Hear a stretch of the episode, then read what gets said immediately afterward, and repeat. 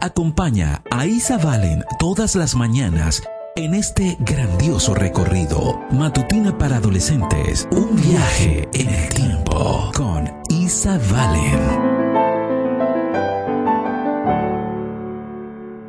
Buenos días.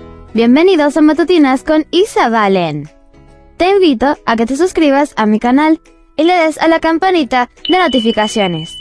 También puedes escucharme a través de DR Ministries y en Instagram como arroba isabela77. La matutina de hoy se titula El presidente loco. Proverbios 1.7 nos dice, El temor del Señor es el principio del conocimiento. Los necios desprecian la sabiduría y la disciplina. Comencemos. Si alguien te pidiera que nombrarás al mejor presidente que ha tenido Estados Unidos, lo más probable es que se te vengan a la mente los nombres de varias figuras reconocidas. Pero si te preguntan, ¿quién crees que fue el presidente más escandaloso? Tendrías que pensar un poco. Y si arriesgaras el nombre de Andrew Jackson, probablemente tendrías razón. El 3 de diciembre de 1828, Andrew Jackson fue elegido séptimo presidente de los Estados Unidos. Ganó las elecciones siendo el favorito, pues su liderazgo en tiempos de guerra lo había convertido en un héroe nacional. Era sin duda el presidente del pueblo. Sin embargo, cuando llegó el baile de investidura en marzo, los líderes del gobierno empezaron a preguntarse si habían tomado la decisión correcta. Jackson fue el primer presidente que invitó al público a asistir al baile de la Casa Blanca en honor a su investidura presidencial.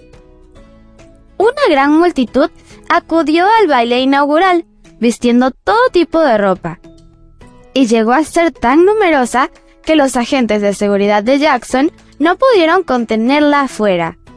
De hecho, la Casa Blanca se llenó tanto de gente que la vajilla y los costosos adornos empezaron a romperse.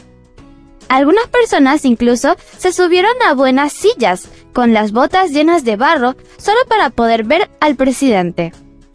Eran ruidosos y parlanchines, y los asistentes de la Casa Blanca no conseguían que se callaran.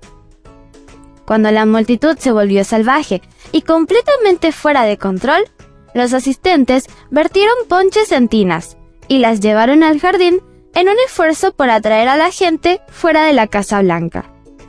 No había dudas de que el presidente Jackson era el favorito del pueblo, y el baile inaugural lo demostró. Sin embargo, a partir de ese día, tuvo un nuevo apodo, el rey de la turba. Puede que Andrew Jackson no fuera el presidente más disciplinado, pero era un presidente piadoso, y habría estado de acuerdo con Salomón en que el temor del Señor es el principio del conocimiento. Sin embargo, para ser sabio, también es necesario que te conviertas en una persona disciplinada en tantas áreas de tu vida como puedas, en tus estudios, en tu ejercicio diario, en lo que comes y en tu tiempo con Dios. Este tipo de disciplina es la forma más rápida de subir la escalera del éxito. Leamos una vez más el versículo. Proverbios 1.7 nos dice, El temor del Señor es el principio del conocimiento. Los necios desprecian la sabiduría y la disciplina. La matutina de hoy se tituló El presidente loco. Mañana te espero con otra interesante historia. Comparte y bendice.